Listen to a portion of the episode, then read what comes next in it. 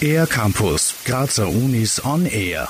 Bedarfsgerechte, ressourcen- und umweltverträgliche Energieerzeugung rückt mit einer Innovation der TU Graz in greifbare Nähe.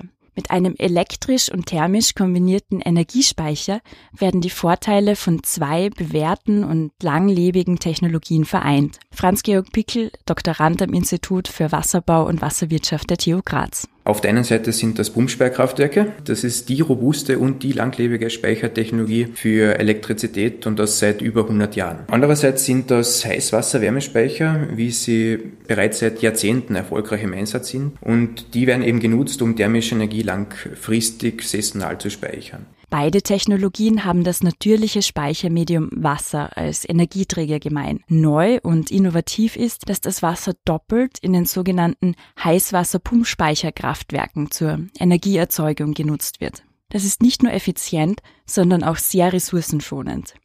Dieser sogenannte Wasserakku liefert auch noch mehr Vorteile gegenüber konventionellen Technologien. Franz-Georg Pickel. Nachdem ja der Wasserakku nur halb so viel Platz braucht wie jetzt ein separates Pumpspeicherkraftwerk und ein separates Wärmespeicherkraftwerk oder ein Heißwasser-Wärmespeicher zusammen, reduzieren sich ja die Investitionskosten ganz massiv. Die Folge davon ist aufgrund dieser energetischen Doppelnutzung, dass sich auch die Erlöse vervielfachen und schlussendlich wird aufgrund dessen, dass nun mehr Erlöse generiert reduziert werden, die Amortisationszeit auch deutlich äh, verkürzt. Ganz entscheidend ist auch, dass das kombinierte Pumpspeicherkraftwerk keine oberirdischen Flächenressourcen verbraucht, weil es vollkommen unter der Erde installiert wird. Unterirdische Bauwerke sind außerdem ziemlich langlebig und weltweit umsetzbar.